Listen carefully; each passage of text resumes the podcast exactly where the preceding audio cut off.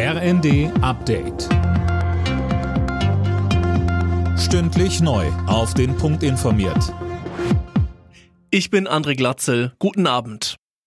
In den Regionalzügen in Deutschland herrscht auch am zweiten Tag des Pfingstwochenendes großes Gedränge.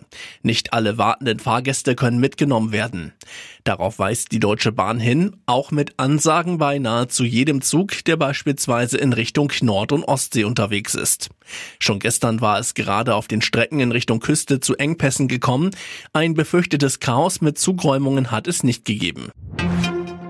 Erstmals seit Ende April hat Russland die ukrainische Hauptstadt Kiew attackiert.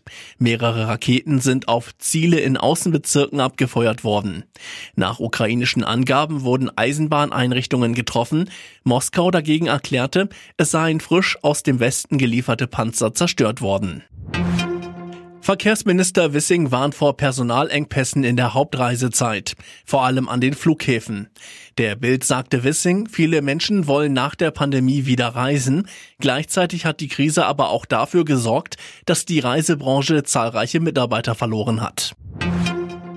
Großer Rückruf bei Mercedes. Wegen möglicher Probleme an den Bremsen sollen fast eine Million Autos in die Werkstatt. Alena Tribold. In Deutschland sind laut Kraftfahrtbundesamt wohl knapp 70.000 Wagen betroffen, und zwar die SUV-Baureihen ML und GL sowie die R-Klasse aus den Baujahren 2004 bis 2015. Mercedes bittet Fahrer, die Autos erstmal stehen zu lassen, solange sie nicht im Rahmen des Rückrufs geprüft wurden. Das Problem, eine mögliche Korrosion am Bremskraftverstärker. Im schlimmsten Fall kann die Bremse ausfallen, heißt das.